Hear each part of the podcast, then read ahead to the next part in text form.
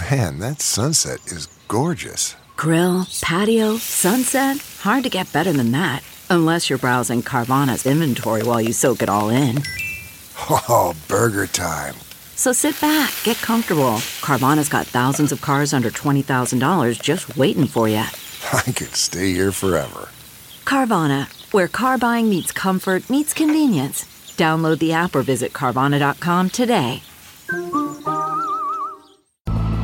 It is the deadliest Este es el peor incidente de tráfico de personas en la tierra de los Estados Unidos y pasó bajo la vigilancia del presidente Biden. Veo que 53 personas mueren a causa de estos animales, estos coyotes desgraciados que los ponen a riesgo de vida y simplemente los matan sin, sin importarles. Cuando yo veo eso me pongo frustrado. Si usted quiere que le pase eso, que la violen, sí está peligroso, que sí per- puede perder su vida y también su familia, que no vale la pena realmente y que nunca vale la pena ponerse en las manos de, de los coyotes. ¿No ves nada? No, no vemos nada, estamos adentro de una pipa. Hemos visto eh, gente de, de más de 100 países, o sea que para nosotros no es un asunto de Centroamérica o Sudamérica, es un asunto mundial. Soy Yami Virgen de Sinclair Broadcasting en San Antonio, Texas, para esta edición de Crisis de Inmigración, la pelea por la frontera de los Estados Unidos.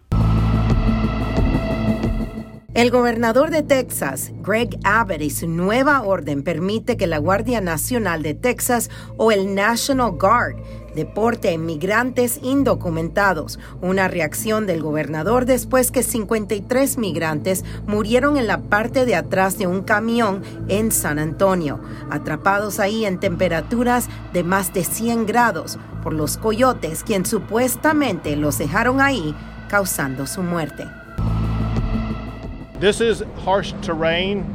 Es un terreno y clima muy difícil. Y por la forma en que la administración de Biden no ha forzado que las leyes de migración se cumplan, eso está atrayendo a gente y tentándolos que hagan este viaje peligroso, arriesgando sus vidas. Yo le exijo al presidente que le ayude a parar la pérdida de vidas. Usted tiene la habilidad de ayudar a prevenir que más gente siga perdiendo sus vidas. Sí, usted lo deja claro que nadie puede cruzar ilegalmente. Hay una forma perfectamente legal para que personas puedan emigrar a los Estados Unidos. Ese es el camino legal, señor presidente, que usted debe insistir.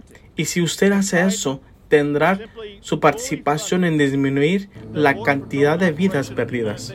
Esta noticia no fue bienvenida por todos en Texas. Otros como Javier Salazar, el sheriff demócrata del condado de Bear, donde está San Antonio, tomó esta oportunidad para mostrar su desencanto con la administración del presidente Biden y su manejo de la crisis en la frontera, especialmente en Texas. Salazar envió una tercera carta al presidente pidiendo de nuevo ayuda. ¿Por qué decidiste escribir esta carta al presidente de los Estados Unidos y qué en tu opinión pensaste que iba a pasar? Porque por fin te dieron una respuesta. Sí, yo como sheriff del condado Béjar, de más que dos millones de personas que viven aquí en mi condado y millones que pasan a diario en tráfico, que son traficados, yo les debo a esas personas uh, protección. Y cuando yo he escrito cartas al presidente ya dos veces ante, anteriores y veo que 53 personas mueren a causa de estos animales, estos coyotes desgraciados que, los ponen a riesgo de vida y simplemente los matan sin, sin importarles. Uh, cuando yo veo eso me pongo frustrado y pues por eso le mandé otra carta al presidente con respeto, pero diciéndole firmemente que yo no estoy de acuerdo con lo que está pasando de parte de, de Washington, D.C., de la capital de nuestra nación. Nosotros como sheriffes del, del estado, uh, hay más de que 200 sheriffes en este condado, yo soy solamente uno. Ah, lo que nosotros, yo, yo hablo con los otros sheriffes que nosotros nos encargamos de nuestros propios condados y todos juntos del estado. Nosotros hemos notado que ahorita tenemos, um, de, de, nuestra, nuestro punto, no podemos ver que, que la capital está siendo suficiente. Entonces, por eso yo, frustrado, pero con respeto, le mandé la tarjeta por la, la carta por la tercera vez al presidente, frustrado, pero invitándolo que viniera para acá para hablar conmigo, para hablar con los otros sheriffes, para poder averiguar qué más se puede hacer. Ahorita el gobernador, uh, para mí, yo no estoy de acuerdo con su plan de él, de, de, solamente estar fuerte en la, en la frontera y tratar a estas personas como criminales. Estas personas, la mayoría, la mayoría están buscando nueva vida, una vida mejor para sus hijos. La mayoría no quieren estar aquí en los Estados Unidos, sino que están tan desesperados para darles de comer a sus, a sus hijos que ellos fueran a donde sea, donde, donde necesitaban para darle buena vida a sus hijos. Yo como padre, eso, eso me molesta, eso, me da lástima y si yo les voy a ayudar a estas gentes, y si, yo, si está en mi poder, les voy a ayudar y sabes qué, está en mi poder y les voy a ayudar, aunque no les guste. ¿Qué le quieres decir a las personas que a lo mejor vayan a oír este podcast, que estén en la frontera? Conocimos a gente en Panamá que lo estaban escuchando, en Colombia, que lo escuchen de diferentes partes de Latinoamérica y que tienen ese sueño americano y quieren llegar aquí. Después de haber visto lo que pasó la semana del 24, cuando 53 migrantes murieron en la parte de atrás de un camión, ¿cuál es tu mensaje para ellos?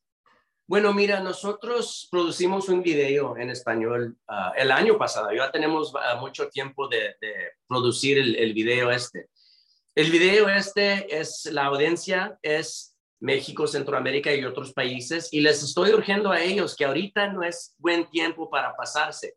Aunque sí entiende que la mayoría de ellos son buenas gentes, que no son criminales. En, realmente ahorita en el estado de Texas, por lo que está pasando, hay una elección para gobernador. Ahorita el gobernador está haciendo y deshaciendo lo que quiera solamente para agarrar votos él uh, con sus votantes. Y ahorita los votantes de él, se me figura que, se le hace a él, que los votantes a él están pidiendo que él trate a estas personas pobres como criminales. Entonces les digo en este video a México, Centroamérica y otros países que ahorita no es buen tiempo para pasar entiendo que quieren nueva, nueva vida, mejor vida por sus familias, pero ahorita no lo pueden pasar con seguridad. Hay, hay coyotes que van a abusar de ellos, hay coyotes que van a secuestrar a las niñas, las mujeres, las van a violar en, en el viaje varias veces y luego ya llegando acá las van a vender a, la esclavitud uh, del sexo. Y pues estas personas me da lástima, pero también por eso les estoy diciendo que ahorita no es el tiempo. En este video también les digo que estamos trabajando con Washington, D.C. Uh, en, en, los momentos que hicimos el video solamente teníamos la esperanza que íbamos a hablar con Washington, D.C., pero ya se nos hizo, ya estamos hablando con, con Washington, D.C. Entonces, quisiera que usted le mande ese video a México, Centroamérica, que lo ponga en este podcast para enseñarles que, mira, yo entiendo la situación en sus países, puedo entender con todo mi corazón, pero también sé que ahorita no, está seguro la, segura la cosa. Hace un año los alguaciles del condado de Bear tuvieron la dura tarea de encontrar unos 80 migrantes quienes estaban llamando a 911 pidiendo ayuda. Según ellos, estaban viajando en la parte de atrás de un camión atrapados bajo condiciones similar a las de la más reciente tragedia en San Antonio.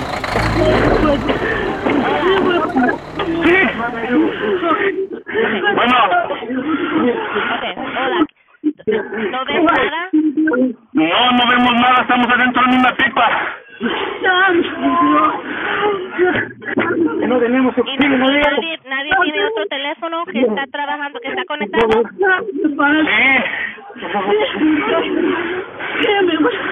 ¿Está moviendo? No, el, el camión está parado. ¿Está parado? Sí. Al, al, al lado de la carretera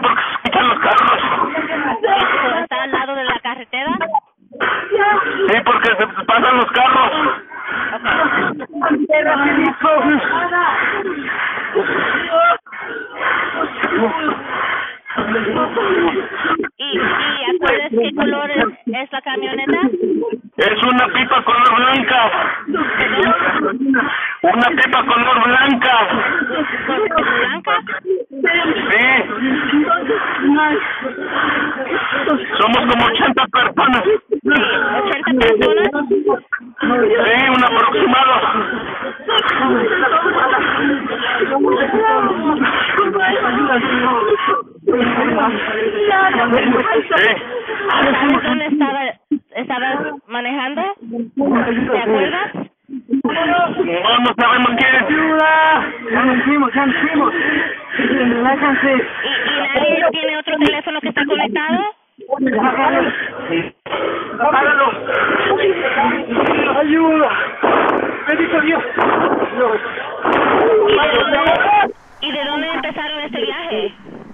Pero será suficiente las imágenes y los sonidos que están saliendo de la frontera y las ciudades más cercanas para prevenir que más inmigrantes pongan sus vidas en peligro.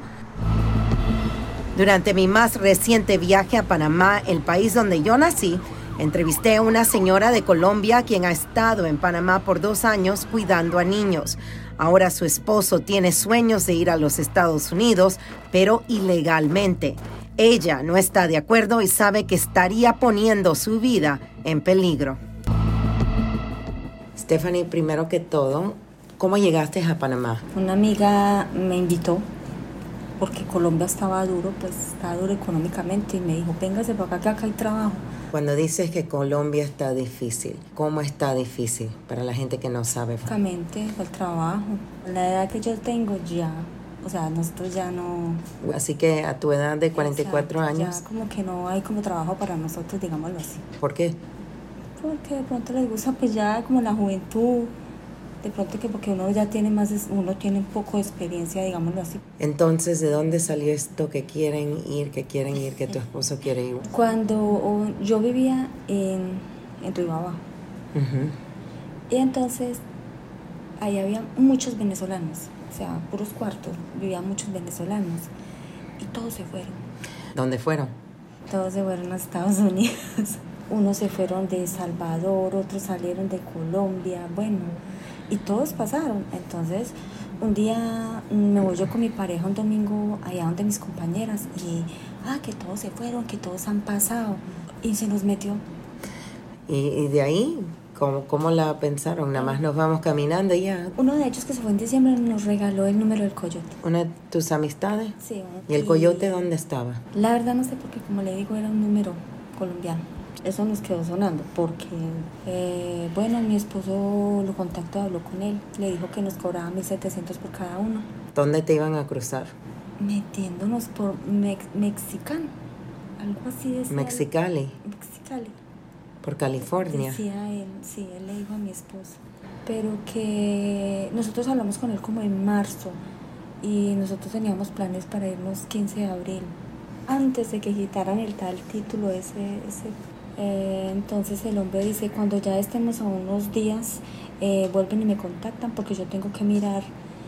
Es que cuando uno pasa allá, un compañero de él, como que uno le unta la mano con 100 dólares y que lo pasaba. Ok. ¿Qué les dijeron? ¿Te explicaron que iban a haber riesgos o no? Ah, no, él no dijo nada. Él dijo, ustedes ya vienen hasta tal parte, de ahí yo los recojo. Los dejo tipo dos cuadras, a lo que nosotros llamamos pues dos cuadras de migración. Ya ustedes se van caminando y se entregan. Eh, ustedes llegan allá y puede que se demoren un mes, dos meses, tres meses, no se sabe cuánto pueda que ustedes se demoren allá eh, para que los saquen, para que los pida su familia, su amigo, el que los vaya pues a pedir. Ya, entonces. Se oye bien fácil. It sounds so simple. Dice que yo creo que por eso era que mi esposo él no estaba, porque es que eso, eso se escuchaba. Es más, yo se lo conté a mi, a mi hermana y mi hermana me dijo, ¿Qué más te decían? no, pues eso sí fue pues como lo, cuando ya yo decidí, yo le digo a él, yo no, yo no voy a tomar ese riesgo. Entonces yo le borré el número de contacto. yo lo eliminé. Oh my God. Eliminé y, y ya, entonces él lo buscaba y lo buscaba no lo. ¿Por qué lo eliminaste? Yo, ¿por qué no? Porque no Then he vamos a ir her. a ninguna parte.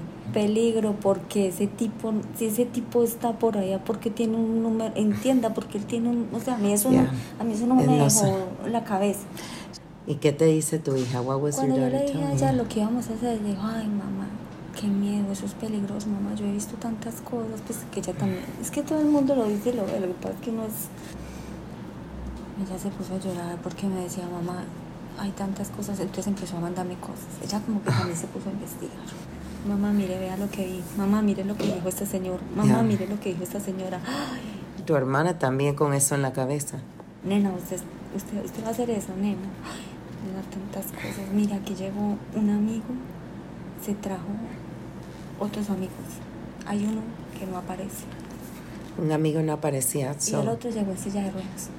¿Y el otro qué le pasó? Que llegó en silla de ruedas. Sin duda le dieron una muenda y le aporrearon las piernas. Oh my gosh. Sí, mujer, porque llegó en silla de ruedas. Se supone, dice mi hermana, que sin duda fue que lo golpearon que- y, y, y perdió una pierna. "Mire, ¿usted quiere que le pase eso, que la viole? No, que mi esposo me decía, es que, es que usted no va sola. Es que yo voy con usted. Y, y si a mí me están haciendo daño, ¿usted qué va a poder hacer? Antes también se lo hacen a usted. Pero es que, pues, eso, ellos, él como con el desespero de, Así que ¿dónde están ahora mismo? ¿Qué han decidido? No, estamos, nos quedamos en Panamá. Hagamos las cosas bien y, y si Dios nos tiene para estar allá, ir a trabajar y, y un mejor futuro, que es lo que uno anhela. Y si no, aquí, aquí, aquí en Panamá. Y el peligro es real, algo que el jefe de la patrulla fronteriza en el sector de Del Río, Texas, sabe muy bien. Chief Owen, si nos puede explicar ahora mismo, los grupos que está viendo que están llegando a Del Río no son solamente personas del país de México, de Guatemala, de Honduras. Esos grupos han cambiado un poco, ¿verdad? Es muy cierto. De hecho, eh, lo que estaba explicando, en este sector solamente hemos, hemos visto eh, gente de, de más de 100 países. O sea que para nosotros no es un asunto de Centroamérica o Sudamérica, es un asunto mundial. Eh, para nosotros, más que todos los grupos que estamos encontrando, vienen de países como Venezuela, Cuba, Colombia y Nicaragua. No, no todos son de México como, como la, gente, la gente piensa. Para ustedes eh, con el equipo especial que tienen que se llama Borstar, que ellos rescatan a personas. um, ¿Cuánto entrenami- entrenamiento se necesita? Porque es un grupo muy especial, ¿cierto? es de ser por lo menos eh, dos años de antigüedad como, como agente federal. Es, es después de hacer academia para ser patrulla, eh, parte del patrulla fronteriza, ya después tiene que solicitar para ser parte de este equipo especial. Y esas cinco semanas, semanas bueno, se trata de la selección. Es que, sé que se puede graduar de eso, es, es muy difícil porque no se puede dormir mucho, eh, no está comiendo mucho, está en el campo mucho tiempo, es muy es bien difícil. Después de eso, comienza con la capacitación principal, que, que puede, puede ser parte como del equipo médico, que, eh, que tiene que ver con los primeros auxilios, ¿verdad? Y si no, que puede, puede ser eh, rescate especial, los caninos, buceadores, como, como, como dicen.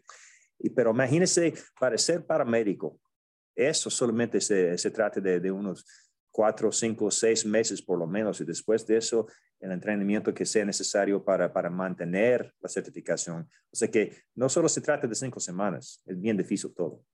Usted tiene que rescatar muchas veces a familias. Para la gente que escucha, que piensa y que les dicen que esto es una trayectoria, trayectoria una, que esto es muy fácil. ¿Qué tan difícil es especialmente para niños, para la gente que, que va a intentar cruzar los Estados Unidos? Cuando se trata de, de, de las camionetas, también ya, ya vemos lo que, lo que, pas, uh, lo que pasó ahí en, en San Antonio, lastimosamente. Mm. No la primera vez ni lastimoso va a ser la última vez, que la gente no se puede escapar y eh, atrapados en, en, en, un tráiler eh, con, con calor de 170 grados a veces y horas tras horas sin agua, sin nada y la gente muriendo al lado. Es eh, no solo peligroso, es una situación muy grave, muy feo que y los coyotes a ellos no les importa lo que pasa a la gente. ¿Qué tan preparados están ustedes a pesar de que eh, está caliente, está más de 100 grados casi todos los días. Creo que llevamos ya 24, 27 días. Jefe Owens, ¿algo más que quiera decir antes de terminar? No, solo agradecerte por, por hacer este programa, porque realmente es importante que, que la gente que, que piense en hacer este viaje, que, que, reciben este mensaje, que sí está peligroso, que sí puede perder su vida y también su familia. No vale la pena realmente y que nunca vale la pena ponerse en las manos de, de los coyotes. Gracias por estar con nosotros en este segmento de Crisis de Migración, la pelea por la frontera de los Estados Unidos. La próxima semana viajaremos a Del Río con la patrulla fronteriza donde ellos nos llevarán a uno de los ranchos privados donde miles de indocumentados están cruzando para entrar a los Estados Unidos. Yo soy Yami Virgen. Hasta la próxima semana.